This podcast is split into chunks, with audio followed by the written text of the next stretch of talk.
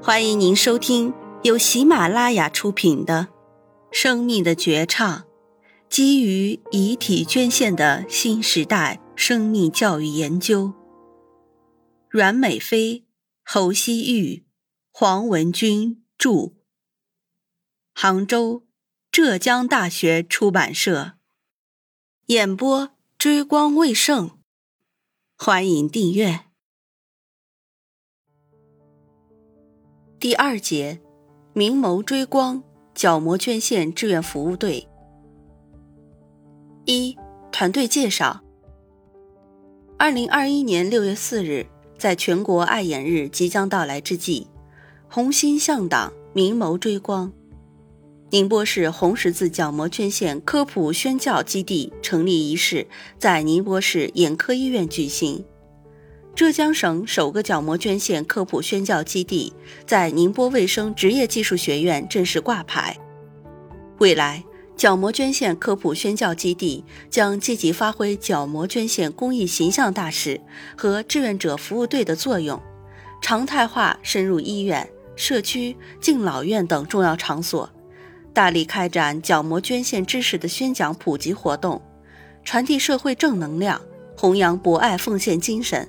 让更多人加入角膜捐献志愿者行列。明眸追光项目做亮社会实践志愿服务工作。二零二一年共开展志愿服务四百七十六场，参与人数一万零六百二十七余人次，受益人数两万余人次。二、生命感悟：角膜捐献，光明重现。二零零三年一月一日。宁波市人大常委委员会公布实施《宁波市遗体捐献条例》，宁波市红十字会承担并实施了这项充分体现红十字精神、人道、博爱、奉献精神的工作。二零零四年十月，宁波卫生职业技术学院成立遗体接收站，积极开展遗体接收工作。二零零六年五月。接收站接受了第一例遗体，截止到二零二一年十二月，总共接受了一百二十七位大体老师，其中就包括该校退休教师王德尚老师及他的夫人。大体老师们为医学教学、手术培训、健康科普做出了巨大贡献。二零一零年，宁波市眼科医院成立了红十字眼库。是浙江省首家市级红十字眼库。目前，全市角膜捐献登记近两千例，实现捐献三百余例。遗体捐献是捐献整个人体，而角膜捐献是捐献人体眼球的局部组织。角膜是眼球最前端的透明薄膜，没有血管，中心厚度约零点五毫米，形状如隐形眼镜。健康的角膜是透明的，如发生意外或病变，会令角膜浑浊或穿孔，视力就会受到严重损伤，甚至失明，需进行角膜移植手术。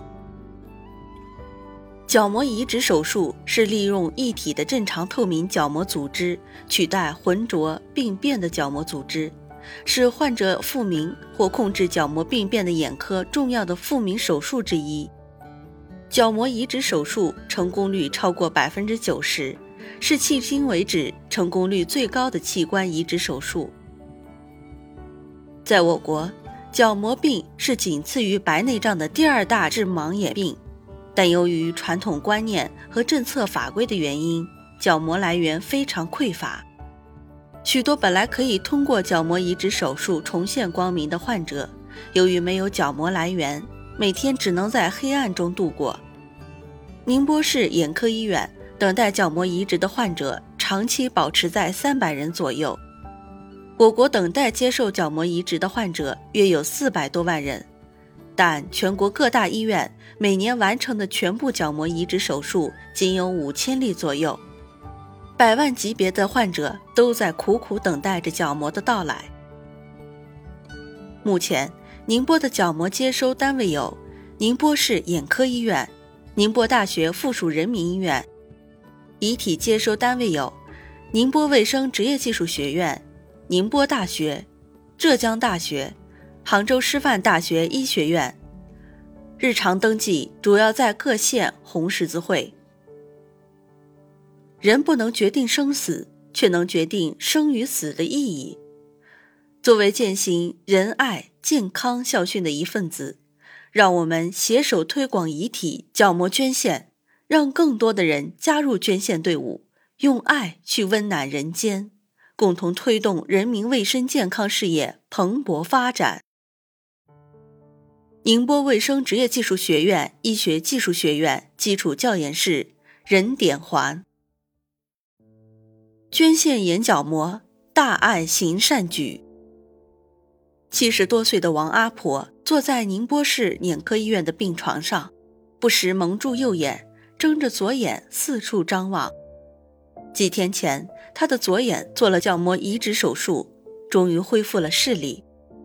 为她捐献角膜的是宁波的一位医务工作者徐先生，而徐先生捐献的角膜在同一天。先后让两位患者重现光明。薛先生出生医学世家，一生从医，不幸被查出重病。得知自己时日不多的徐先生，在和妻子商量后，做出了捐献遗体和角膜的决定。捐献遗体有助于培养更多的医学生，捐献角膜则有机会让他人重现光明。徐先生临终还嘱咐妻子：“角膜记得要尽快让工作人员来取走。”徐先生大爱行善举，他的故事令人动容。角膜是眼睛前端一层透明薄膜，位于眼球前部，呈椭圆形。它是人眼的主要构成元素，它像汽车的挡风玻璃一样容易损坏。角膜移植手术是治疗角膜盲唯一的办法。目前，全球因角膜病致盲的患者约一千万例，我国角膜盲患者超过四百万人，而我国每年实施的角膜移植手术仅五千余例。其原因在于供体角膜来源的严重缺乏，许多眼库的新鲜角膜库存量为零。需要角膜移植的患者需同时在几个医院登记排队等待角膜材料。现在登记的患者甚至要三年后才能等到移植手术。为了增加新鲜角膜的来源，我国和各个医院想了许多办法，但这些努力遇到了伦理、道德、法律上的尴尬。受传统的身体发肤受之父母。不敢毁伤和死留全尸等观念影响，许多人不愿意在死后捐献器官，认为即使身故也不能不完整，要留全尸入土为安。虽然近年来捐献人数有所提高，但角膜材料紧缺的状况并未得到大的改善。唯有更多的人加入角膜捐献的行列，才能让因得不到供体角膜材料而长期生活在黑暗之中的角膜患者重现光明。生活是丰富多彩的，但也是波澜万丈。生老病死是谁也改变不了的自然规律。我们都是宇宙中的一息一叶，回归自然时带不走一厘一毫。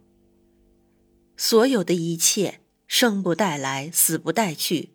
我很小的一点奉献，对于别人来说都是莫大的帮助。我希望能有更多的人看到这个世界，去替我看看我来不及看到的那些美好。一位角膜捐献者在他的遗言中如此写道：“